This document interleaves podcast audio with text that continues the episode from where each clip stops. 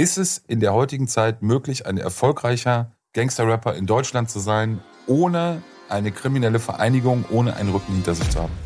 Äh, in diesen Großstädten wird ja wahrscheinlich äh, schon früher mal jemand über den Weg laufen. Früher oder später jeder Künstler, der irgendwie äh, auf eine gewisse Art und Weise erfolgreich sein würde, schon die Bekanntschaft macht, dass jemand sagt, hey, ich habe hier jemanden und so, den würde ich dir gerne mal vorstellen. Ich bin der Meinung, die Behörde hat alle Informationen, die sie bräuchte, um auch dieses Prinzip Rücken einfach auch mal anzugehen. Backstage mit Bushido und Peter Rosberg, der Bushido Podcast. Herzlich willkommen. Rossi, was geht ab, Alter? Hallo Anis. Schön, dass du es geschafft hast, äh, wieder hier zu sein. Ähm, unsere siebte Folge und so langsam habe ich das Gefühl, du hast dich an, an äh, unseren Plan gewöhnt. Wir schaffen die zehn. Du aufmüpfiger Typ, du. Nicht aufmüpfig, widerspenstig. Widerspenstig, ja. ja. Mein Gerichts, äh, ähm, mein Jugendgerichtshelfer hat gesagt, ich, äh, anti-autoritär wurde ich erzogen und deswegen kann ich mich nicht an, an Regeln halten. Würde ich unterstreichen. Ja, war? Ja. ja Merkt man. Wir machen heute was ähm, bislang Ungewohntes. Wir nehmen nochmal direkt das Thema auf, das wir in der vorherigen Folge besprochen haben, mhm. weil ich aus meiner Sicht damit noch nicht ganz durch bin. Lass uns mal mit der ganz provokativen Frage anfangen. Ist es in der heutigen Zeit möglich, ein erfolgreicher Gangster-Rapper in Deutschland zu sein, ohne eine kriminelle Vereinigung, ohne einen Rücken hinter sich zu haben? Theoretisch ja. Das war jetzt nicht die Antwort, die ich erhofft habe, aber okay. Theoretisch ja, aber ich habe ja die Theorie mit reingebracht, in der Praxis eher unwahrscheinlich. Wo ist der Unterschied? Naja, dass es vom Grunde her ja gar kein Problem sein sollte. Ja, wenn du mich fragst, ist es möglich, äh, dass ein Künstler, Künstlerin äh, irgendwie äh, die Liebe, Leidenschaft für Musik empfindet, ähm, da irgendwie anfängt, seine, seine Musik zu machen und dann halt irgendwie, äh, weiß ich nicht, dann halt irgendwie auch im günstigsten Fall einen Plattenvertrag bekommt, die Musik veröffentlicht, Videos dreht und so weiter und so fort dann sollte das ja per se erstmal kein Problem sein. Und da, da, da muss auch erstmal jeder sagen, ja, das ist doch möglich. So, genauso wie jeder sagen äh, muss, wir hier in Deutschland können erstmal frei leben und erstmal machen, was wir wollen, solange wir uns an die Gesetze halten. Erstmal ja. In der Praxis ähm, wird es aber so sein, dass äh, du ab einem bestimmten Punkt, ähm, den kann ich jetzt nicht so richtig definieren, das hat viele also da sind, viele Punkte, die mit reinspielen. Ähm, also natürlich, aus welcher Stadt kommst du erstmal? Ja, also reden wir über einen Künstler, der irgendwie aus Berlin, Frankfurt, Hamburg kommt, ja, oder reden wir über einen, der aus, ähm, ich will jetzt niemandem auf die Füße treten, aus, weiß ich nicht, Alter, Oberammergau kommt oder sowas, ja, so. Äh, in diesen Großstädten wird ja wahrscheinlich äh, schon früher mal jemand über den Weg laufen, je mh, unbescholtener du irgendwo aufwächst oder du in einer Gegend bist, beispielsweise Bayern oder so. Bayern äh, finde ich so ein bisschen rückenresistenter erstmal per se, aber es ist jetzt auch erstmal ein Vorurteil. Ähm, hast du natürlich erstmal ein bisschen mehr Zeit. Aber ich denke mal, dass früher oder später jeder Künstler, der irgendwie äh, auf eine gewisse Art und Weise erfolgreich sein würde ähm, oder wäre ähm, oder werden würde, schon die Bekanntschaft macht, dass jemand sagt, hey, ich habe hier jemanden und so, den würde ich dir gerne mal vorstellen, ja. Gab es eigentlich mal die Situation, dass ähm, gerade nachdem du dich ja auch entschieden hast, also für dich dein Leben zu verändern, man könnte ja irgendwie überlegen oder auf die Idee kommen, dass irgendwann noch anfangen, Sicherheitsbehörden mal dafür zu interessieren. Also in der Tat, in einer der vorherigen Folgen, du hast das mal angedeutet, in Berlin ist es wirklich mittlerweile so, dass es eine eigene kleine Abteilung gibt, die sich nicht ausschließlich darum kümmern, aber die ja doch vermehrt oder, oder doch auch hauptsächlich einen Blick auf diese Szene haben. Mhm. Ähm, jetzt sind die Konsequenzen, die daraus entstanden sind äh, und auch die Ermittlungsverfahren, muss man ganz ehrlich mal sagen, auch noch sehr übersichtlich. Sehr überschaubar, ja. Sehr überschaubar. Auch wenn das Wissen erstmal oder auch das Fachwissen über diese Szene gewachsen ist. Wobei, Entschuldigung, wobei man ja auch sagen muss, rein prinzipiell liegt ja in den meisten ähm, Verhältnissen, Künstlerrücken und so, liegt ja die Strafbarkeit ja nicht per se an der Konstellation, sondern dann eher wahrscheinlich daran, dass einer von beiden seine Steuererklärung nicht richtig äh, vollzieht. Wir kommen zu, gleich zu Erstmal. zwei konkreten Fällen. Genau, genau. ich meine nur erstmal ja. sollte man das erstmal meinen, so ne, das ist eher wahrscheinlich etwas Interessantes für die für die ähm, für die Steuerstrafbehörden wäre. Aber wir haben, wie du gerade gesagt hast, äh, einige Beispiele, da ist das natürlich auch äh, extrem eskaliert. Und deswegen äh, werden natürlich auch Straf andere Strafbehörden auf den Plan gerufen, ja. Definitiv. Aber wäre das jetzt nicht lachen, aber wäre das für dich vorstellbar, auch vielleicht mit Behörden, wenn sie an dich herantreten würden und dich bitten würden, vielleicht auch dein Wissen mit ihnen zu teilen? Würdest du das machen? Ähm, unter welchen Voraussetzungen denn? Im Zuge einer Zeugenvernehmung? Da bleibt mir ja keine andere Wahl, als wahrheitsgemäße Angaben zu machen. Das, was du sagst, klingt ja eher wie so eine Art, ähm, äh, wie soll man das am besten beschreiben? So ein, ein ungezwungenes, freies, äh, vielleicht nicht unbedingt protokolliertes Gespräch. Informationsfindungsgespräch, irgendwie sowas. Informeller Austausch? Genau, informeller Austausch. Äh, kann ich dir so ad hoc nicht beantworten. Kommt ganz drauf an. Also es muss ja, es ist, kommt drauf an, wie wäre denn die Fragestellung? Weißt du, mit welcher Intention, mit welcher ganz konkreten Frage käme denn irgendein Teil der Behörde auf mich zu? Das müsste man vorher klären. Es ist ja ähnlich wie ein Interview. Also wenn du mich jetzt fragst, äh, würdest du, äh, machst du gerne Interviews, sage ich dir so, nee, eigentlich nicht so richtig. Kommt aber natürlich drauf an, wenn eine, ne, wer fragt mich, zu welchem Thema, was will er sprechen, also bin ich Teil eines größeren äh, äh, Artikels oder was auch immer. Also das müsste man schon individuell nochmal prüfen, ja. Ja, weil ich, wenn ich das jetzt mal versuche, so aus äh, Behördensicht zu sehen, man weiß, man hat in einer Stadt wie Berlin eben mittlerweile Kenntnis, wer sich alles in dieser Szene tummelt und wer Geld verdient. Eigentlich müsste man ja auch den Anspruch haben, ob das durch Ermittlungen, Maßnahmen, was auch immer ist, aber dem ja nachzukommen. Also das sollte ja eigentlich der Ansatz sein, sonst bräuchten wir gewisse Bereiche der Ermittlungsbehörden nicht. Äh, ja, habe ich eher auch eine spezielle Meinung zu, aber okay, machen wir weiter. Ich sag jetzt mal vielleicht dann im, als Wunschkonzert oder in der, als, als Wunschvorstellung. Ja. Müsste das ja ein, ein Ansatz sein. So, dann überlege ich mir, welches Fachwissen habe ich selbst und wo kann ich vielleicht noch Fachwissen oder Wissen aus dieser Szene herbekommen. Ähm, und da bleiben ja dann nicht sehr viele Möglichkeiten, als dann den, Vor, äh, den, den Vorstoß, den Versuch zu wagen, heißt ja nicht, dass du es machst oder dass, dass es für dich sozusagen vorstellbar wäre. Aber dass, dass die Behörde auf dich zukommt und sagt, sag mal, können Sie sich das irgendwie vorstellen, uns in dem Bereich, wenn man es denn vorhätte, zu helfen? Ja gut, aber da muss man noch, ich kann mich nur wiederholen, da muss man ja wieder differenzieren. So, ich bin ja per se, ich bin ja kein Anscheißer. Verstehst du, was ich meine? Also wenn jetzt ein Teil der Behörde irgendjemand auf mich zukommen würde und sagen würde, ey, pass mal auf, kannst du uns sagen, ich, ich, ich mache jetzt mal einfach ein ganz plattes Beispiel, nur damit du verstehst, äh, was auch so meine, meine Intention ist. Ja, wenn jetzt jemand aus der Behörde auf mich zukommen würde, ja, und sagen würde, passen Sie mal auf, Herr Faschichi, ähm, wir ermitteln oder wir wollen uns jetzt ein bisschen äh, intensiver im Bereich Deutschrap beispielsweise engagieren. Wer kassiert denn ohne Leistungsnachweis Geld? Das ist ja so ein Anscheißerprinzip. Also ich meine so, dann kann und will ich auch gar nicht irgendwelche Namen jetzt mal so wahllos nennen und sagen, ja, der Stefan, der Peter, der Günther, der Mario und der Hassan und der Ali, so, weiß ich meine, und dann gehen die dahin und dann passiert irgendwas. Das ist ja Bullshit. Also was sollte die Behörde denn von mir wissen wollen? Ich sag dir mal ganz ehrlich, ich bin da auch ein bisschen rigoroser in meiner Meinung. Ich bin der Meinung, die Behörde hat alle Informationen, die sie bräuchte, um auch dieses Prinzip Rücken einfach auch mal anzugehen. Ich meine, die haben alle Steuererklärungen von allen steuerpflichtigen Menschen in diesem Land vorliegen. So. Ja, das heißt, du musst ja jetzt nicht jede, jede Person kontrollieren, aber nimm dir doch mal, keine Ahnung, nimm dir doch mal zehn erfolgreiche Künstler. Und dann guck doch mal in die Buchhaltung rein. Und dann guck doch mal, weißt du, so, wo, wie ist der Weg des Geldes? So. Und dann siehst du ja schon irgendwie so, okay, ähm, geht in eine bestimmte Richtung, bestimmte Person und so weiter und so fort. Und das ist doch die Grundlage, um erstmal zu gucken, ähm, wenn wir jetzt erstmal natürlich wissen wollen, wie wird das Geld verteilt, so, was passiert mit dem Geld, das Künstler X irgendwie einnimmt? Ja, der verdient eine Million, so, was passiert mit dieser einen Million? Ja, okay, er hat sich jetzt bei Cartier eine Kette gekauft, er hat sich nochmal eine Uhr gekauft, aber plötzlich geht ein gewisser Teil irgendwo hin und mit einer ganz komischen Leistungsbeschreibung. Was ist das? Also da sind ja die deutschen Behörden ja sehr akribisch, da irgendwie dem, dem, dem Geld zu folgen.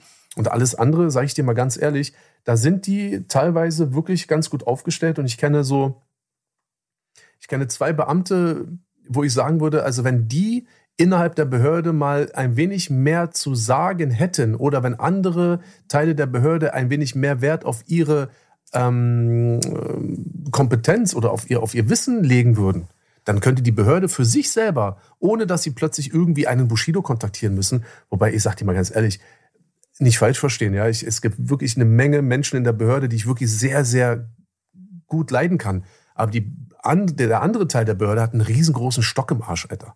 Gerade was mich betrifft. Und den werden die nicht rausziehen und den können die von mir aus auch ihr Leben lang auch im Arsch behalten. Das ist mir ja egal. Das ist ja ihr Problem. Sie laufen ja praktisch Äh, wie, wie in dieser Geschichte, äh, in, dem, in diesem Rennen der Hase gegen die Schildkröte, Alter. Weißt du, ich meine, so, die sind ja dann die Idioten, die dann immer wieder rennen und sich wundern, warum die Schildkröte immer wieder am Ziel als erstes ankommt. Weißt du, deswegen ist mir das auch relativ egal. Also ich wüsste nicht, was ich denen erzählen sollte, was die nicht eigentlich schon wissen müssten. Und wenn sie nicht, wenn sie es nicht wüssten oder nicht wissen sollten, dann weiß ich nicht, warum die ihren, warum die dann Teil der Behörde geworden sind.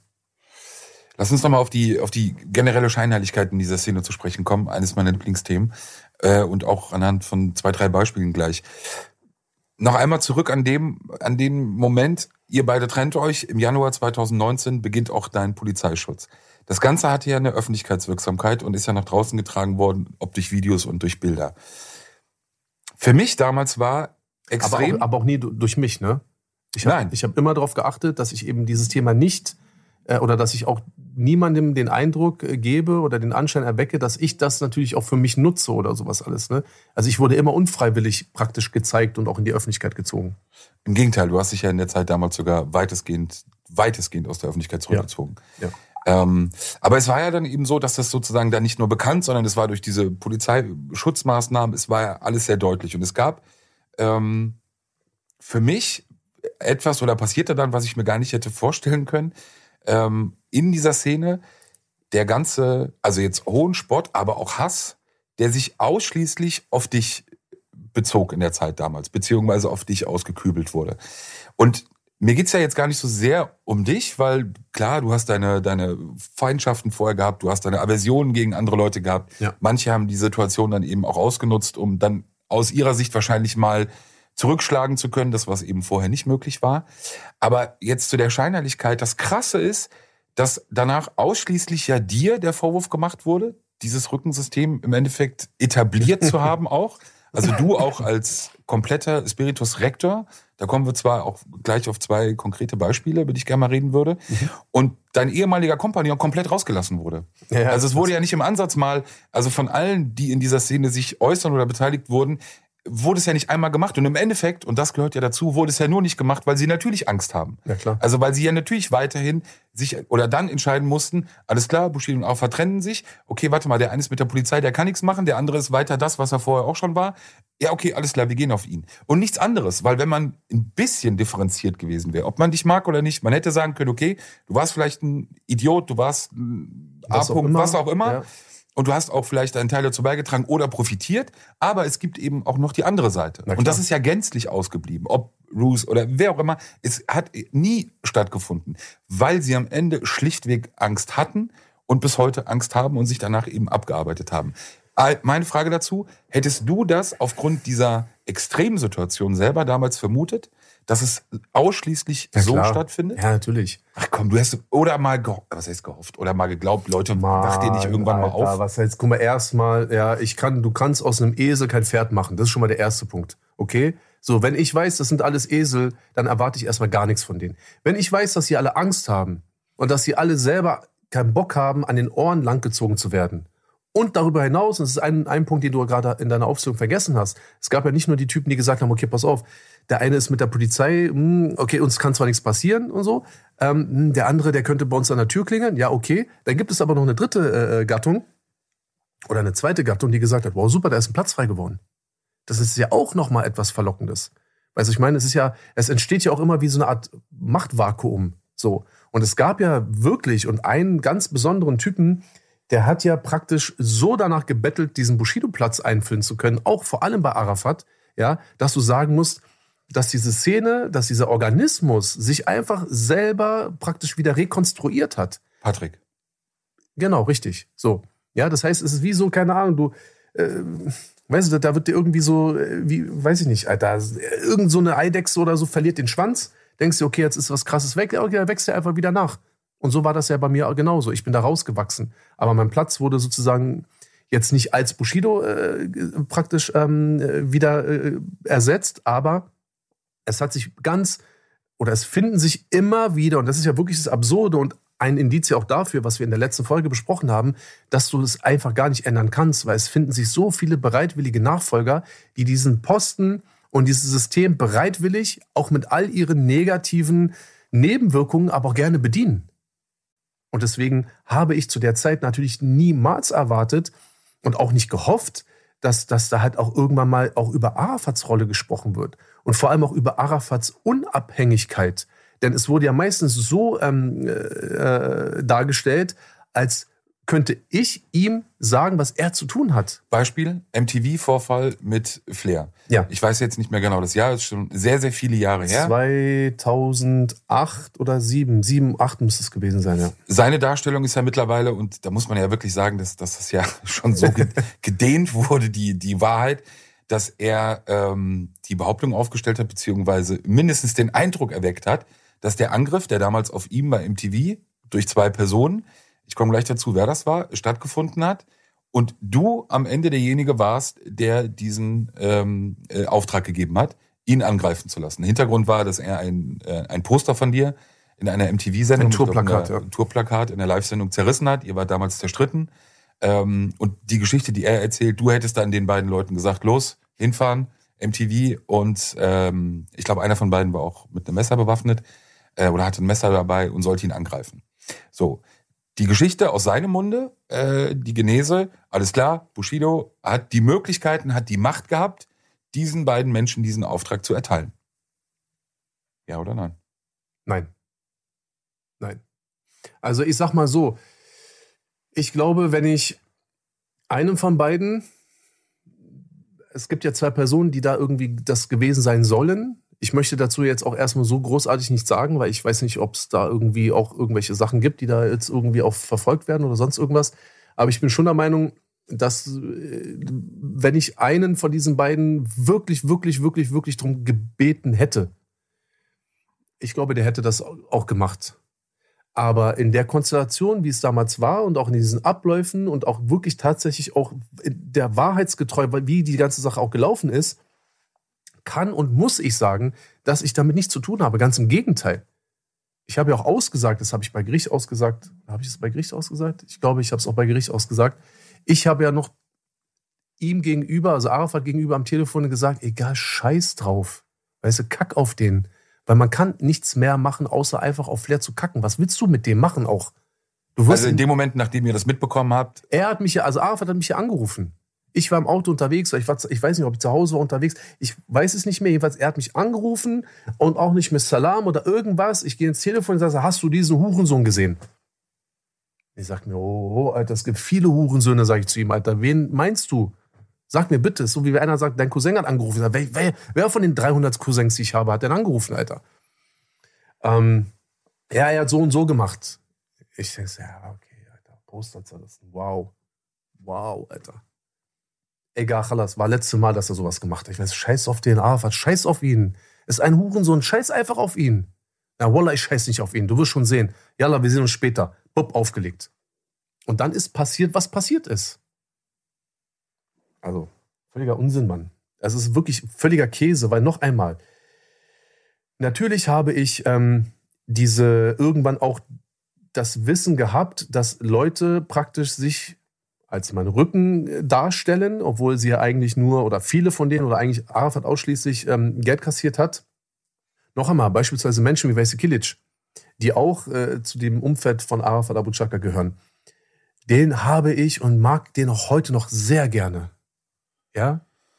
Es ist so, da brauchst du auch nicht mit den Augen rollen, Alter. Es ist halt einfach so. Weißt du, ich meine so, das ist über Jahre hinweg mein Freund geworden und ich rede nicht darüber, ich rede nicht über die Dinge, die er getan hat und die er vielleicht immer noch tut oder vielleicht in Zukunft tun wird. Darum geht es mir nicht. Es geht mir um meine Beziehung zu dieser Person, meine konkrete Beziehung. Und ich kann doch nur erstmal einen Menschen, guck mal, du kannst einen Menschen, was? ich muss einmal abschweifen. Ja, was, ja gerade bei dir, Ja, dass was? du das sagst, obwohl du weißt, wie er vor kurzem ausgesagt hat vor Gericht. Und du Mann. bist der Letzte normalerweise, bei dem ich glauben würde, dass er das jemanden durchgehen lässt. Peter, Freundschaftlich. zu einer gewissen Zeit hätte ich es niemandem irgendwas durchgehen lassen, weil ich einfach selber ein ganz anderer Mensch gewesen bin, ja. Aber ich habe meine Fehler und mein Sein akzeptiert, ja, und auch, dass ich vielen Leuten auch, auch heute noch irgendwie auf den Sack gehe oder auch ungerecht behandle, ob es jetzt du bist in einem Gespräch, wenn ich dir plötzlich ja, du bist doch voll der Spaß und du verstehst die Welt nicht mehr, weißt du, ich meine, das ist nicht okay, dass ich das mache. Aber ich möchte mir selber auch vergeben und mir selber auch sagen, so ja, es gehört halt leider dazu, dass ich in gewissen Situationen auch eben mal Dinge mache, die nicht korrekt sind. Und deswegen kann ich es auch bei anderen Leuten tun. Und ich weiß vor allem, und gerade ich bin auch jemand, der es besser weiß als viele, viele andere Menschen. Ich weiß, dass es Menschen gibt, die würden gerne sein, können aber nicht so sein, weil sie sind gefangen, sind so konditioniert und werden auch niemals ausbrechen können, obwohl sie vielleicht auch zu einem gewissen Teil halt eben nicht so sind, wie sie sich aber zu 95 Prozent halt geben. Verstehst du, was ich meine? Und ich habe diese 5 Prozent von Vesi Kilic kennengelernt. Diese Momente, wo du wirklich sagst, boah, Hammer, ich feiere das, ich lieg auf dem Boden, ich lach mich tot. Aber natürlich kenne ich die 95 Prozent von Vesi Kilic. Und da brauchen wir nicht drüber reden. Verstehst du, was ich meine? So. Und natürlich, wenn er aussagt, ja, weiß ich hier alles nicht und da war nichts und bla bla bla. Ich sag dir so, wie es ist. Für mich, meiner Definition nach, hat er dort nicht die Wahrheit gesagt bei Gericht. Hat es mich überrascht, dass er nicht die Wahrheit gesagt hat? Nein. Wenn du schon weißt, wie etwas passieren wird, wie sich Leute verhalten, also du kannst es ja nur wissen, wenn du diese Situation in der Zukunft so gut kennst, weil du sie ja schon sehr, sehr oft erlebt hast. Ich bin ja kein Hellseher. Ja, wenn ich Hellseher wäre, dann würde ich den Menschen gute Tipps geben und ich würde einmal Lotto spielen, wenn der Euro-Jackpot bei 90 Millionen steht. Und dann würde niemand mehr was von mir hören. Aber ich kann nicht hell sehen. Aber ich weiß, wie diese Menschen funktionieren. Ich kenne Weisel seit vielen, vielen Jahren und ich habe nichts anderes erwartet. Verstehst du? Und ich möchte jemanden nicht dafür verurteilen, weil er so ist, wie er ist und er nicht anders sein kann. Heiße ich es für gut? Auf gar keinen Fall. Aber ich sitze jetzt nicht hier mit Groll und und und ich sag dir so, wie es ist, Mann. Ich mag ihn. Ich mag ihn einfach. Respektiere ich viele seiner Handlungen, seiner Taten? Nein, auf gar keinen Fall. Und da ist ein großer Unterschied. Sag ich dir so, wie es ist, Alter. Zweite Beispiel, äh, das dazu passen würde, weil es auch immer wieder ähm, aufgebracht wurde und ja auch ein schwerer Vorwurf wäre, wenn es stimmen würde. Du hättest seinerzeit äh, mal Schläger auf äh, Roos geschickt, als er in Berlin war. Mein kleiner Sohn schlägt Roos kaputt, Alter, weiß ich meine, so, das ist schon mal der erste Punkt. So. Der zweite Punkt ist der, egal welche Art von Musik ich jemals in meinem Leben gemacht habe. Ob ich darüber gerappt habe, dass ich deine Mutter in den Arsch ficke. Ob ich darüber gerappt habe, dass ich über Hals, über beide Ohren verliebt bin. Ob ich darüber gerappt habe, in Für immer jung, dass meine Mutter und mein Vater krank geworden sind. Egal, was für Musik ich gemacht habe, von A bis Z, die ganze Bandbreite. Mir ist und würde niemals in meinem Leben einfallen, ganz konkret, egal was der andere gemacht hat, ob er mich beleidigt hat in dem Song, ob er über meine Musik schlecht geredet hat, bla bla, ob er Witze über meine Kinder gemacht hat, so wie Flair, bla bla bla. Selbst bei diesen Dingen, die mich sehr getriggert haben, würde ich niemals auf die Idee kommen, und ich schwöre dir, so wahr ich hier sitze, wirklich tatsächlich zu sagen, du geh mal zu ihm, entweder mit deiner Faust, mit deinem Messer, mit deinem Fuß und tu ihm was ich würde ihm Ausdrücke sagen. Ich würde ihm sagen, das sage ich jetzt mal lieber nicht, weil entweder müssten wir das rausschneiden oder piepen, aber damit du verstehst, natürlich, ich würde reden, ich würde sagen, ich hasse ihn, dieser Hurensohn, ich fix seine Mutter, bla bla bla. Aber würde ich diesen Schritt gehen, wirklich jemandem das Gefühl zu geben, es wäre jetzt okay, wenn er irgendwo hingeht und jemanden wirklich körperlich irgendwie angreift? Niemals im Leben nicht. Und Bruce weiß, dass ich für diese konkrete äh, Situation, wie sie ihm ja passiert ist, ich weiß gar nicht, wo das war. Ich glaube, Berlin-Sonnenallee oder irgendwie so war, war das. Er war, glaube ich, Essen oder so. Ich habe damit nichts zu tun. Ich weiß, wer es war. Ich habe mit Arafat im Papa Ari drüber gesprochen. Er hat mir das erzählt. Und seine Anweisung war, ja klar, geh, gib ihm ein, zwei Schellen, gib ihm hier diese Nackenklatscher, film ihn. Und das Wichtige war ja immer, film ihn. Und wenn du ganz extrem ge gegangen bist, gab es beispielsweise auch Äußerungen, nicht von mir, sondern von meinem Gegenüber, weißt du was, schlag ihn kaputt und wenn er auf dem Boden liegt, piss auf ihn und nimm das auf, dann ist deine Karriere vorbei. Das war die Definition von diesem, von der ultimativen Zerstörung. Es ging nicht darum, jemanden abzustechen, ihn umzubringen, Gott bewahre, da sind wir sowieso ganz weit weg von, aber so zu demütigen, dass diese Person, die für etwas steht, niemals wieder irgendwo einen Fuß fest, weil es gibt ein Video beispielsweise, wo jemand auf dem Boden liegt, kaputtgeschlagen von drei, vier anderen Leuten. Wow, super, ist eine ganz krasse Leistung. Ja, wenn du irgendwo alleine stehst, dass dann mehrere Leute dich zusammenschlagen. Wow, erstmal dafür krassen Respekt. Und dann wird noch auf ihn uriniert und dann wird das noch äh, auf Video mitgenommen. Und dann hast du entweder ein Druckmittel oder du hast etwas, mit dem du eine Karriere zerstören kannst. Ich habe mit dieser ganzen Roos-Thematik und auch dieser leichte Übergriff, der in diesem Restaurant passiert ist, ja, wo Wild ihm da irgendwie so eine Schelle oder keine Ahnung, was er da gegeben hat. Ich kenne es nur aus, aus Erzählungen Arafat mir gegenüber. Ich habe damit nichts zu tun. Und er weiß es. Und er hat damals, hat er Leuten erzählt, wer, wer es war und wer auch dafür verantwortlich ist. Er hat aber anscheinend irgendwann in Absprache mit all diesen Beteiligten die Geschichte so gedreht, dass ich dafür verantwortlich bin. Genauso wie Flair die ganze Zeit behauptet, dass ich Leute engagiert oder beauftragt hätte, irgendwas zu machen. Glaubst du, irgendeiner hätte, hat auf mich damals gehört, Alter? Ich bitte dich. Und außerdem ist es auch nicht meine Art und Weise. Für was? Für Rapmusik? Ist das Problem vielleicht einfach, dass man es dir zugetraut hat, weil du dich eben entsprechend damals verhalten hast? Dass man hätte denken können, ja, okay, äh, so wie er sich gibt, nach außen hin, ähm, das ist ihm zuzutrauen, dass er das macht? Natürlich äh, kann man das ganz leicht behaupten und es gibt wenig Leute, die das sozusagen jetzt verneinen würden oder das nicht glauben würden. Wenn jetzt einer kommen würde und sagen würde, boah, hast du schon gehört? Ja, was los? Herr Bushido hat eine Million an die Kathol katholische Kirche gespendet. Da würde ich dann, bist du bescheuert, Mann? Ach so, Quatsch, Alter. Da würde, also A würde ich es auch nicht machen, aber das wäre halt etwas, wo du sagen würdest, ah, so ein Blödsinn. Wenn aber einer sagen würde, Bushido hat, weil er ja sozusagen dieser krasse Typ war, der einen krassen Rücken hatte, beispielsweise äh, dafür gesorgt, dass Roos halt irgendwie zwei, drei Backpfeifen bekommt, würde jeder sagen, ja klar, sofort, unterschreibe ich sofort. Weil Herr Roos ist ja so ein krass kritischer Typ gewesen, der mich ja durch seine fundierte Kritik ja so sehr getroffen hat, dass ich nicht anders, nicht anders konnte, als Schläger auf ihm auf den Hals zu schicken. Es ist völliger Bullshit. Es ist eine bewusst falsche Behauptung seinerseits und das ärgert mich schon auch ein bisschen, weil, wie gesagt, es gibt, es gibt ja, hatte ich ja auch in einer unserer Folgen schon mal gesagt, es gibt wirklich einen Unterschied. Du gehst von etwas Falschem aus und du glaubst es wirklich, dass es so war, aber du erkennst irgendwann, oh, das war falsch, ich habe jemanden Falsches verdächtigt. Oder, das war ja im Zusammenhang mit Arafat und Ashraf die Geschichte, oder du sagst ganz bewusst, obwohl ich weiß, wer es war, nein, es war doch jemand anderes. So. Und das war die Sache. Aber letztendlich sage ich dir auch wirklich, wirklich, wirklich so, wie es ist. Es ist mir auch völlig egal, ob er das behauptet. Es ist mir völlig scheißegal, ob der behauptet, dass ich da irgendwelche Leute. Wenn er das behaupten möchte, dann kann er das gerne tun. Ich weiß ja auch, dass er eine, einen Auftrag hat. Er, da, da ist eine ganz große Agenda. Er und weitere äh, Menschen kreieren ja über Jahre hinweg ja schon sozusagen Inhalte, geben die weiter und daran werde ich auch nichts ändern können. Aber es hat ja mit meinem jetzigen Leben ja auch nichts mehr zu tun. Das ist ja auch das Schöne. Weißt du, so, wenn ich nicht will, habe ich damit nichts zu tun. Und solange ich das nicht in mein Leben lasse, bekomme ich davon ja auch gar nichts mit. Und dann ist auch völlig in Ordnung, wenn die das machen. Die müssen es ja mit sich selber ausmachen.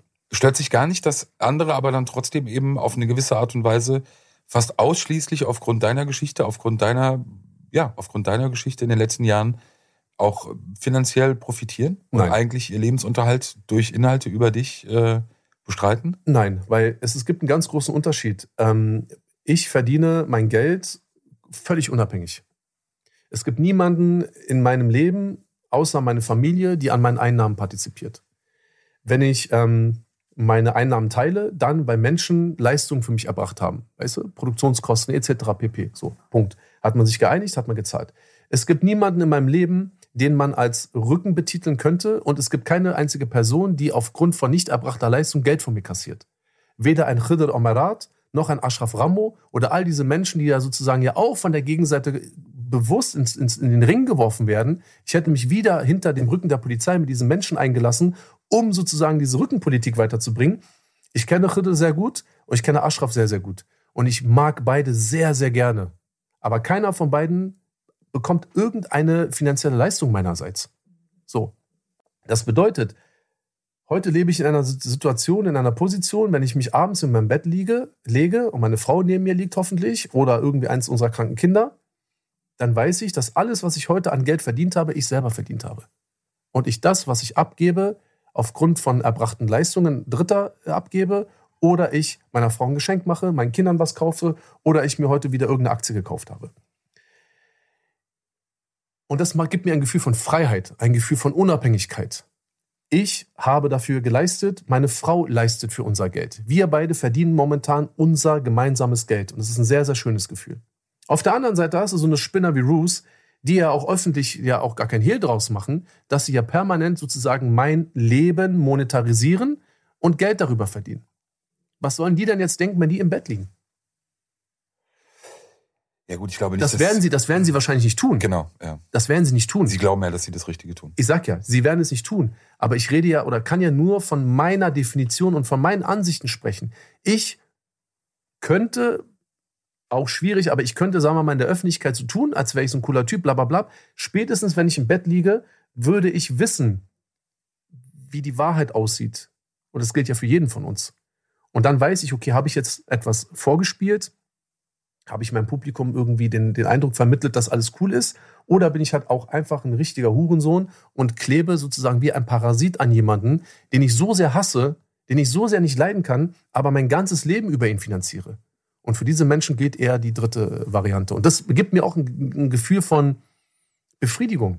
Es gibt mir auch ein Gefühl von Überlegenheit. Es gibt mir auch ein Gefühl von, mh, hm, alles klar, Digi. Dein Auto, dein Abendessen, dein Wagyu-Filet oder was du immer du isst oder dein Vegetarierzeug da, das hast du über mich finanziert. Verstehst du, was ich meine so? Und ich bin allgegenwärtig auch in deren ähm, Realität was sie aber in meiner nicht sind. Weil meine Realität ist, Gott sei Dank, morgens aufstehen, um 9 Uhr, oh fuck, Alter, 32 Grad, jetzt schon, weißt du? Meine Frau, Alter, die super gut aussieht, mir was Geiles zu essen bringt, Alter, mir wahrscheinlich gerade eben einen Blowjob gegeben hat, verstehst du, was ich meine? Wir die drei Stunden ohne Kinder äh, ausnutzen, dann unsere ganzen Kinder zurückkommen, weißt du, was ich meine? Und wir einfach mit sieben, acht Kindern einfach den Tag leben und wir an den Strand fahren oder was auch immer machen, was wir wollen ich mein Aktiendepot checke, meine, meine äh, Miner irgendwo äh, überprüfe, meine Stromrechnung am Ende des Jahres dann für mein Mining bezahle. Und das ist mein Leben. Und ich habe mit den ganzen Leuten nichts zu tun. Und diese Menschen wie Arafat, Roos, Flair, Cashmo, Sinanji und bla bla bla und wie sie alle heißen, die, die Reihe ist ja fast endlos, die haben in dieser meiner Realität, unserer Realität, haben die gar keinen Platz. Und das unterscheidet mich so sehr von diesen Menschen, dass ich dann wiederum aber über, über, diese, über diese praktisch äh, äh, andauernde Monetarisierung meinerseits ja dann schon ein bisschen schmunzeln kann und ich eher es schon ein bisschen als Kompliment sehe, auch wenn es natürlich nur beleidigende Inhalte sind. Aber juckt mich doch gar nicht, Alter. Die Idee, diesen Podcast Uncut zu nennen, ist natürlich spätestens äh, in den letzten Minuten ad acta gelegt worden. Ähm, Warum Uncut?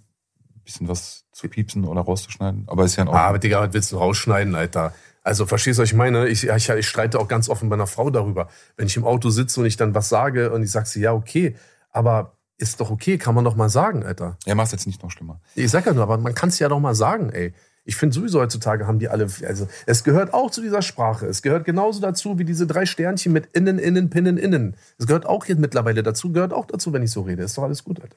Lass uns bei, bei der Scheinheiligkeit bleiben und bei dem Thema, warum sich an dir extrem viele Menschen abarbeiten ähm, was ja irgendwie schon auch mit dir als Person, Mensch, Musiker zu tun haben muss und nicht nur alleine die Größe. Irgendwas muss da ja sein. Und warum es bei anderen wiederum, obwohl ähnliches vorfällt oder beziehungsweise sogar noch ganz andere Dinge vorfallen, nicht passiert. Lass uns mal das Beispiel nehmen, das auch in die Produktionsphase noch von unzensiert, also der ersten äh, Dokumentation für Prime Video fiel. Ja. Ähm, Januar 2019, wir hatten drüber gesprochen, Capital Bra war bei dir veröffentlicht dann das Video, will weg von dir. Ähm, ihr einigt euch ja dann auch, beziehungsweise du lässt ihn ja auch aus den bestehenden Verträgen raus. Ja. Ähm, ich glaube, ohne Entgelt oder? Ohne, ja. Ja, also ohne sozusagen. Ohne. Samran Kapi mussten äh, nichts äh, als, als äh, sozusagen Entschädigung zahlen. Ähm, Shindy hat dann praktisch seinen bestehenden Vertrag äh, gegen eine kleine Zahlung äh, sozusagen aufheben lassen, ja. Und dann war es ja so, dass ich krieg's leider meine, ich habe vergessen vorher nochmal die Jahreszahl zu recherchieren. Ja, super. Aber es war nicht so lange danach, ähm, dass Capital Bra und auch Samra, aber vor allem Capital Bra, in extreme Schwierigkeiten geriet. In mhm. extreme Schwierigkeiten geriet.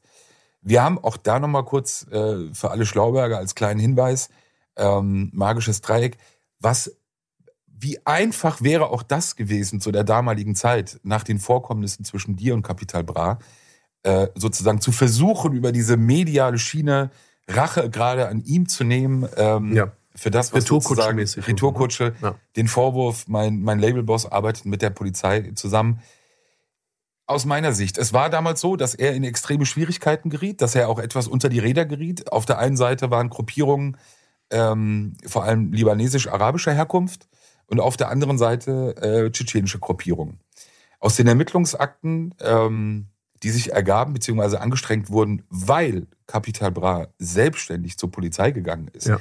Und ich will hier nochmal betonen, äh, das hat, ist auch keine Hemo oder Spott. Es ist aus meiner Sicht das Normalste und Richtigste auf dieser Welt, egal in welchem Land, wenn du dich bedroht, äh, genötigt oder sonst irgendwas fühlst, Zur Polizei zu gehen. zur klar. Polizei zu gehen. Deshalb ist dieser, gibt es auch keinen Vorwurf beziehungsweise auch keine Häme gegen ihm gegenüber. Es ist Nee. völlig richtig, das zu machen. Ja. Es ist natürlich nur absurd aus einem bestimmten Grund und den Vorwurf dir gegenüber, der war ja klar formuliert. Du arbeitest mit der Polizei zusammen. Zu glauben, dass man dieses ganze Business offenbar so handeln kann oder so Marionetten spielen kann, dass man da schon irgendwie durchmanövriert, am Ende dann zwischen diesen beiden Gruppierungen sitzt, zur Polizei gehen muss und das eben nicht nur einmal, sondern mehrere Male, ganz explizite Aussagen zu der Zeit damals gemacht hat. Auch Samra hat in diesem Verfahren ganz klare Aussagen gemacht. Ungezwungene Aussagen. Es Ungezwungen. gab keine, es gab keine Vernehmungsvorladungen sozusagen, ja. Es gab keine sozusagen Wahrheitspflicht. Und das ist ja das, woran ich mich gehalten habe. Ich bin nicht zur Polizei gegangen. Die Polizei ist auf mich zugekommen. Aber auch nicht mit irgendwelchen Angeboten, sondern A, sie sind gefährdet. B, hier ist eine Vorladung. Kommen Sie, wie Sie werden vernommen. Und dann habe ich sozusagen nach einem Jahr praktisch auch meiner Wahrheitspflicht gemäß ausgesagt. Es gab aber seitens Kapi und auch Samra, beide haben sich freiwillig in einer Situation, in der sie sich bedroht gefühlt haben, den Kontakt zur Polizei gesucht und haben darum gebeten, beschützt zu werden und haben gesagt, ich kann sagen, wer hat das gemacht und wer war das und hier gibt es Leute, die laufen hier mit Waffen durch unsere Gegend und die suchen uns und bla bla bla. Das haben die unaufgefordert, ungezwungen gemacht. Es ist nichts Falsches daran. Das möchte ich auch nochmal wiederholen, das hast du gerade gesagt. Ich möchte nicht den Eindruck äh, entstehen lassen, dass jemand dafür gemobbt, ausgelacht wird, wenn er zur Polizei geht. Ganz im Gegenteil. Soll er jedes Mal machen. Sofort soll er zur Polizei gehen. Lieber einmal zu viel als einmal zu wenig. Aber meine Situation ja auch bewusst falsch in der Öffentlichkeit wiederzugeben, sich ja dann praktisch drüber lustig zu machen. Du musst dir eine Sache vorstellen, das ist auch, glaube ich, auch viel, gut, wissen sowieso nicht viele Leute, aber damit mal, das geht jetzt mal ganz kurz an so Hip-Hop-Nerds. Ich habe einen Song gemacht, der heißt Nie wieder. Der Song ist aus dem Jahr 2004 auf meinem Elektro-Ghetto-Album. Den Song hat DJ Desi produziert. Einer meiner berühmtesten Songs, ja? So. Kurz bevor dieses Video aufgetaucht ist von, von Kapi, in dem er ja seinen Weggang äh, bekundet hat und irgendwie so getan hat nach dem Motto, ich würde mit der Polizei kooperieren und das wäre als Gangster-Rapper für ihn nicht vereinbar. Ähm, obwohl es da auch nur um den Personenschutz ging, weil jemand meine Familie bedroht hat. Das ist halt auch nochmal so ein Ding, Alter, was ich ihm sehr, sehr übel nehme. Ist ja nicht so, dass ich irgendwo mit drei Kilo oder mit fünf Tonnen äh, Hasch äh, verhaftet wurde und ich dann ausplaudere, wer sollte das äh, abkaufen von mir, wer hat mir den Auftrag gegeben und sonst irgendwas, sondern Leute sind zu mir gekommen und haben gesagt, ey, wir legen dir nahe, auf deine Familie aufzupassen, weil da gibt es Leute, die wollen euch an den Kragen. Und das hat er bewusst falsch dargelegt, so damit er da halt irgendwie raus kann, weil er wollte einfach die 20 Prozent nicht zahlen von 6 Millionen Euro, die ich ihm eingebracht habe. Also ich habe auf 1,2 Millionen Euro verzichtet, nur mal so ganz nebenbei, so, weißt du? Jetzt hast du jemanden, der das böswillig falsch darstellt. Dann hat er mich aber ein paar Tage vorher, hat er mich gefragt, Bushido, guck mal, ich kenne diesen Nie wieder Song und ich war damals ein kleiner Junge, er ist heute noch ein kleiner Junge. Ich feiere den Song so mies. Ich würde gerne einen Song auf diesem, auf diesem Beat machen. Ich meine, alles klar, ich check das ab, ich frag Desio, bla bla bla, weißt du was, für mich kein Problem, hier bitte, nimm den Beat oder lass ihn dir schicken. Ich wusste nicht mehr genau, wie, äh, vielleicht hat er den noch gehabt, mach einen Song draus. Okay, Bruder, ich küsse deine Augen, Wallah, ich mache einen miesen Song und so, ich werde dich erwähnen und so. Ich sag, alles klar, mach einfach, was du willst, alles cool, freut mich für dich, so, weißt du, ich meine?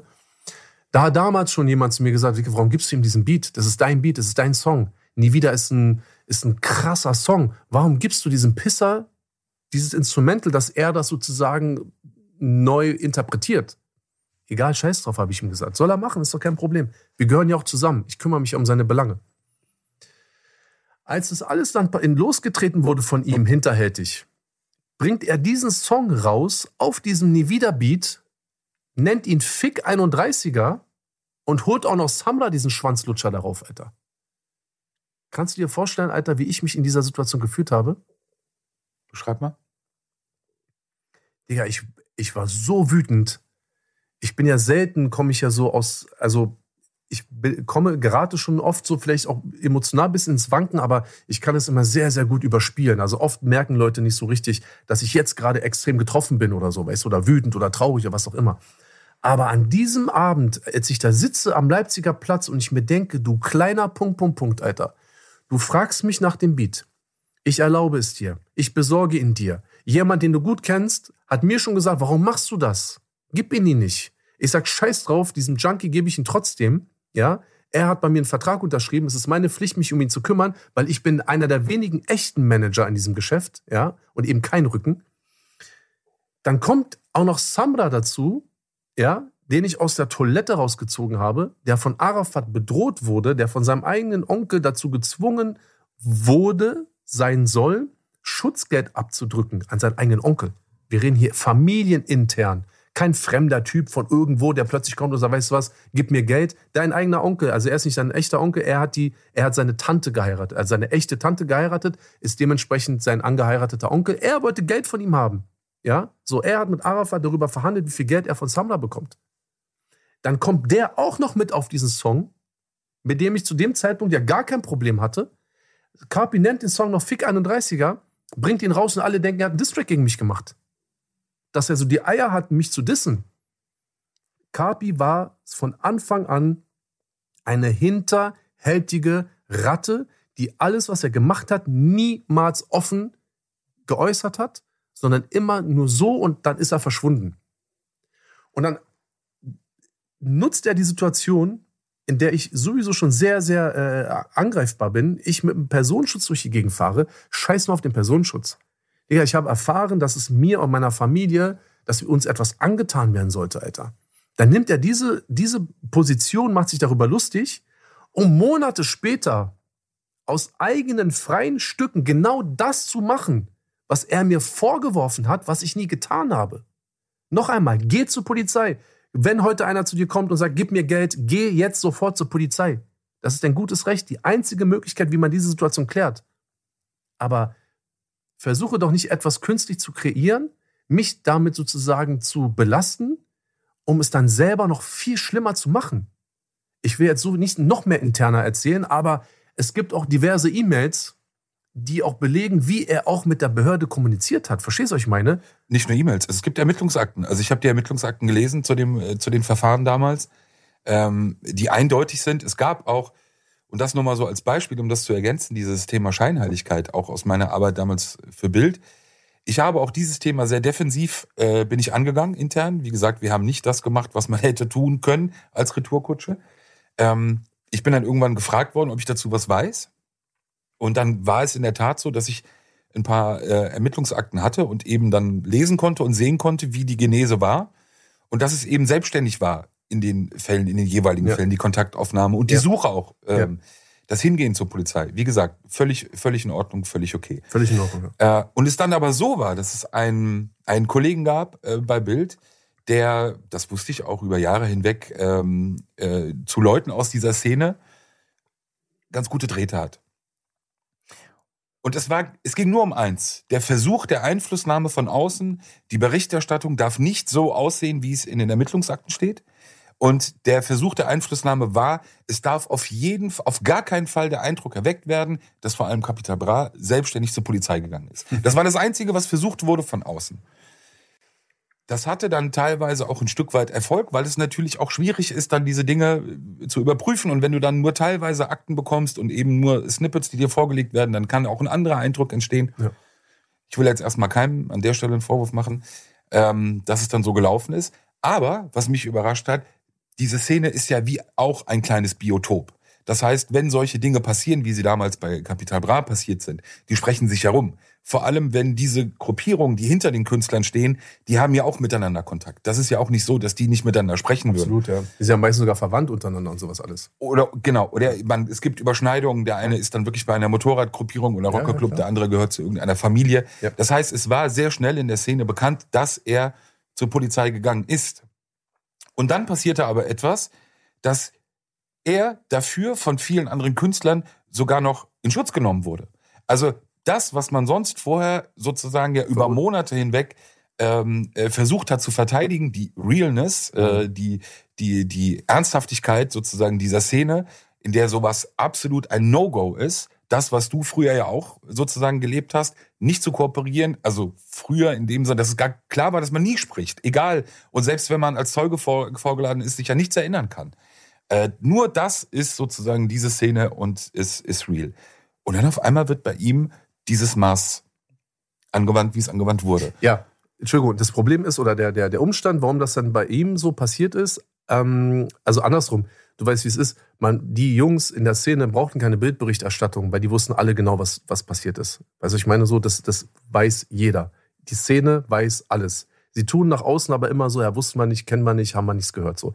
Aber, und jetzt nochmal auf, deine, äh, auf deinen Punkt zurückzukommen, warum dann natürlich auch innerhalb der Szene keine Konsequenzen in dem Sinne resultiert sind, war einfach der Punkt, Kapi hat diese ganzen, jetzt wollte ich ein Wort sagen, das sage ich jetzt nicht, ja, damit du nicht noch mehr Schweißperlen auf deiner Stirn bekommst. Kapi hat diese Typen ernährt.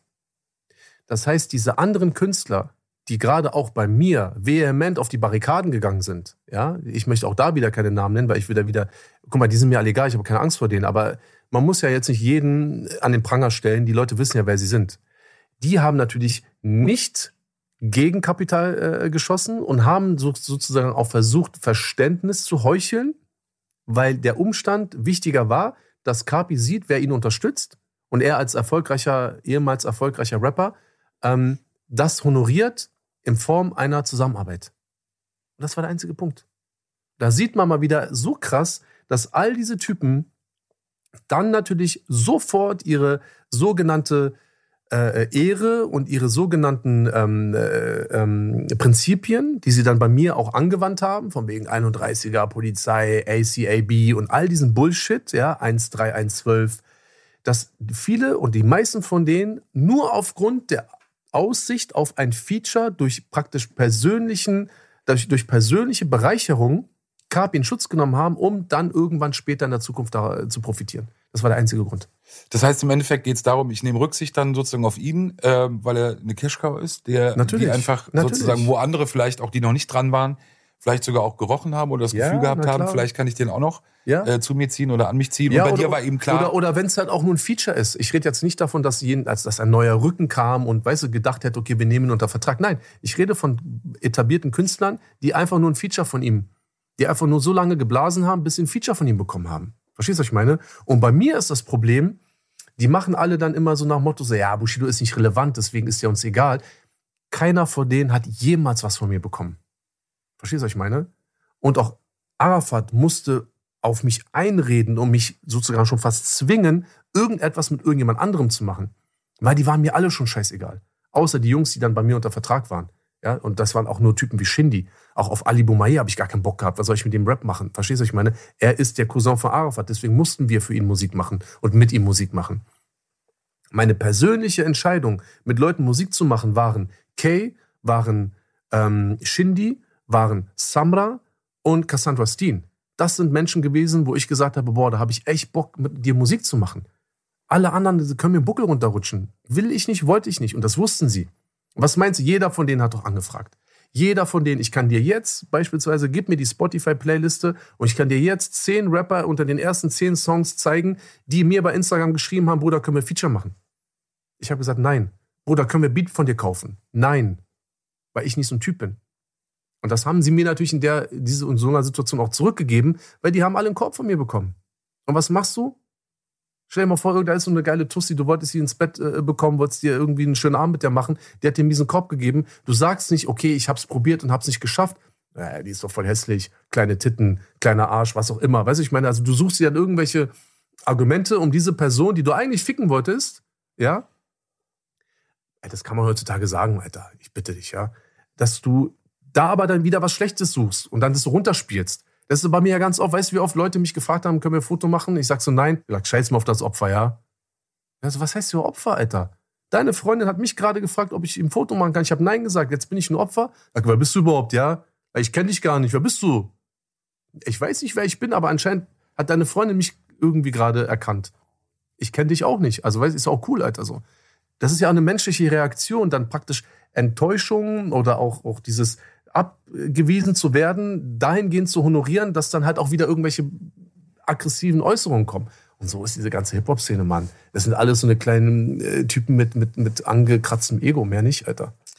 als Beispiel, um die Folge dann auch damit abzuschließen, der Moment, ich, ich glaube, ich habe ich hab, Entschuldigung, und ich hoffe, da kommen wir nochmal drauf. Wenn nicht, dann zwinge ich dich sozusagen dazu, ja. Ähm, das war nicht das einzige Mal, dass Kapi zur Polizei gegangen ist. dazu kommen wir noch. Genau. Es gibt einen ganz aktuellen Fall, Und das ist fürchterlich, Alter. Fürchterlich, sage ich dir. Ohne Zwang. Ich will aber noch einmal kurz zurückgehen, weil du hast gerade gesagt, äh, kleine angekratzte Egos, wo ich ähm, also wirklich nicht mehr aufhören konnte zu lachen. Es gab eine Situation, wir saßen bei dir in der Küche. Es war, meine ich, 2019 oder 20. Du wirst es gleich besser wissen. Du hast ja so ein super Gedächtnis, was Daten angeht. Ja, Birkhoff sagt nein. Ja, das ist ein super Computer. Hans-Georg an dieser Stelle, liebe Grüße. Ich weiß, dass du es auch hörst. Wenn nicht, dann soll dir derjenige, der das hier gerade hört und dich sehr gut äh, kennt, liebe Grüße bestellen, Hans-Georg. Du bist sehr ernst gemeint, du lachst sehr, sehr freundlich gerade. Lass uns darauf. Ich saß bei dir in der Küche, wir wollten eigentlich drehen. Du hast irgendwas gemacht, setzt dich dazu und drehst dich um und sagst, ähm, weißt du, wer angefragt hat für CCN4? Oh ja. Also in einer Hochphase, in der wirklich auch durch diese Person, aber auch die ganze Szene alles auf dich sozusagen äh, ausgekübelt hat. Du musst sagen, ob das wirklich stimmt oder ob das damals Gequatsche war. Aber war es offenbar so, so hast du mir die Geschichte erzählt oder so habe ich sie verstanden, dass Flair in dieser Hochphase wirklich versucht hat, über andere Kontakt zu dir zu bekommen, um zu überlegen, ob man nicht gemeinsam CCN4 aufnehmen könne. Ähm, das war aber noch am Leipziger Platz. Genau. Das so. war Leipziger Platz. Ja, Küche nee, Leipziger Platz. Genau, weil wir beide waren so oft in der Küche Wildenowstraße, deswegen, als du gesagt hast, in der Küche, bla bla bla, war, hatte ich schon wieder diese Wildenowstraße vor. Genau, es war Leipziger Platz, genau. Es war so, dass praktisch ähm, ein wirklich guter Freund von mir und es ist wirklich ein super, super Kerl, deswegen ich möchte auch den Namen gar nicht nennen, weil ähm, der hat sich mittlerweile auch aus diesem Scheiß rausgezogen, hat jetzt Familie, Kind und so alles. Na, an dieser Stelle, mein Lieber, du weißt, wer du bist und ich küsse deine Augen. Und ähm, der hat damals äh, mit mir ein paar Sachen organisiert, hat mich unterstützt in meiner Arbeit, äh, Live-Business, Merchandising etc. pp. Ein super, super cooler Typ mag ich auch heute noch sehr, sehr gerne. Ähm, und der kennt jemanden, also der kennt Prinz Pi sehr gut. So. Und Prinz Pi ist da jemand, der auch äh, eine Zeit lang oder heute immer weiß ich jetzt nicht, wie es heute aussieht, aber zu dieser Zeit hat er sehr viel für Flair gemacht. Ja, so seine Covers gemacht, hat übrigens auch mein Mythos-Cover gemacht und sowas alles. Also auch Pi, gar nichts gegen den Jungen, also völlig in Ordnung. Ähm, und er hat, wie gesagt, einen guten Draht zu meinem Kumpel gehabt, so. Und Flair ist auf Prinz Pi zugegangen, weil er wusste sozusagen oder gehört hat, ähm, dass dieser, diese besagte Person mit mir viel zu tun hat und wusste dementsprechend, er hat einen Draht zu mir und hat zu Pi gesagt, ey Pi, äh, kannst du mal hier zu ihm gehen und ähm, würde mich ja gerne mit ihm treffen. Ich habe da so eine Geschäftsidee und sowas alles. So. Und ähm, das ist erstmal alles ohne mein Wissen passiert. So, ähm, der Kumpel von mir hat dann diese Einladung angenommen. Die haben sich in der Nähe von der Mercedes-Benz Arena getroffen. Da gibt es irgendwie so einen Merchandising-Shop oder irgendwie so einen Blödsinn gab es, also Dev-Shop oder irgendwas war da. Ähm, jedenfalls hat zu dem Zeitpunkt Flair da irgendwie mit den Geschäfte gemacht und ähm, hat sich mit ihm getroffen und meinte dann sehr, okay, pass auf, so ich äh, kann mir vorstellen und würde jetzt mal mit dir sprechen wollen, so ich würde jetzt mit Bushido CCL4 machen. Ähm, das wird die einzig ähm, logische Konsequenz und so und es wird krass boomen und Bushido wird sowieso wieder zurückkommen und bla bla bla und den kriegt man nicht klein und so. Und jetzt ist halt die Frage, so wie können wir da finanziell irgendwie zusammenkommen und machen wir das und äh, vielleicht sprichst du mal mit Bushido. In einer Phase, ich will das kurz nochmal sagen, als er auch schon mit Arafat zusammen war, in einer Phase, in der er als Lautsprecher, Trompeter an vorderster Front äh, sozusagen gegen dich vorging, gegen dich gearbeitet hat. Wir, wir kennen ja alle beispielsweise, Entschuldigung, wir kennen ja alle auch das, das, das äh, illegal aufgezeichnete Gespräch aus der Puderstraße, äh, auf dem ja auch Flair keine gute, äh, keine gute, äh, wie nennt man das, Figur macht. Ne? Zum Abschluss, hast du das für, hast du das ernst genommen? Und hast du eine Sekunde drüber nachgedacht? Äh, also ich habe das schon ernst genommen. Ich habe das schon ernst genommen, weil der Punkt ist ja der, das war ja auch noch ein Zeitraum, da habe ich auch noch gar keinen Personenschutz gehabt, kann das sein? Doch. Personenschutz war schon da? Ja. Ach, es war 19, ne? Ja, ich bin noch, ich bin, war noch in 18. Bei 18 war halt auch so sehr umtriebig wegen Mythos und so. Okay, stimmt, das war Personenschutz, das war 19. Ähm, genau, deswegen hat er sich auch mit ihm alleine erstmal getroffen und so. Ja, richtig. Ja, guck mal, ich glaube nicht, dass er es nicht ernst gemeint hat. Ich glaube auch nicht, dass es irgendwie ähm, so ein Versuch war, irgendwie was anderes bezwecken zu wollen. A, wusste er, dass ich praktisch äh, in, im im Personenschutz des LKA Berlins äh, war äh, oder auch bin. Und er wusste auch, dass es noch ein paar andere Leute gibt, die ihm auf die Finger klopfen würden, würden sie herausfinden, dass er einfach so aus Spaß irgendeine linke Nummer äh, probiert hätte. Weißt du? ohne dass sie mein Rücken sind und ohne dass sie Geld von mir bekommen. So. Und ähm, deswegen habe ich das schon ernst genommen, aber ich schwöre dir, so war ich hier sitze, ich habe nicht mal eine Millisekunde drüber nachgedacht. Und ich würde auch auf ihn bezogen niemals auf irgendeine ähm, auf irgendein Angebot oder sonst irgendwas eingehen. So, wir hatten da nochmal kurz gesprochen, weil ich wollte ja auch ein, ein Album von mir äh, veröffentlichen, da waren es, Features von ihm drauf. Das heißt, da wäre, war ich bereit, ihm da halt was anzubieten, weil ich wollte das Album releasen, von Watching bis Skyline. Das hat er dann praktisch in seinem Wahn, hat er das abgesagt, weil ich hatte ihm, glaube ich, eine Woche dann äh, vor Release, habe ich ihn dann irgendwie irgendwo beleidigt und so. Hat er sozusagen alles abgesagt oder mir das dann untersagt. Aber es war dann für mich irgendwann auch eine Prinzipiensache. Also das Thema Flair ist für mich zu 100 äh, Prozent gegessen. Es gibt da kein Zurück mehr. Da sind Sachen passiert, die ich ihm nicht verzeihen kann, möchte ich auch gar nicht. Und äh, auch aus Loyalität, auch dir gegenüber, weil du auch mit ihm hart aneinander äh, geraten bist. Also ich würde mich als äh, Verräter fühlen, wenn du beispielsweise auch erfahren würdest, dass ich irgendwie mit Flair so am Anbandeln bin oder so. Da habe ich mich auch ganz klar auch äh, für dich entschieden. Dann müssen wir nochmal über Wesel Kilo sprechen. Vielen hey, Dank. Hör auf damit, Mann. Also, trotzdem danke dir. Bis zur nächsten Woche. Sehr gerne. Bis bald, mein Lieber. Ciao, ciao. Ciao.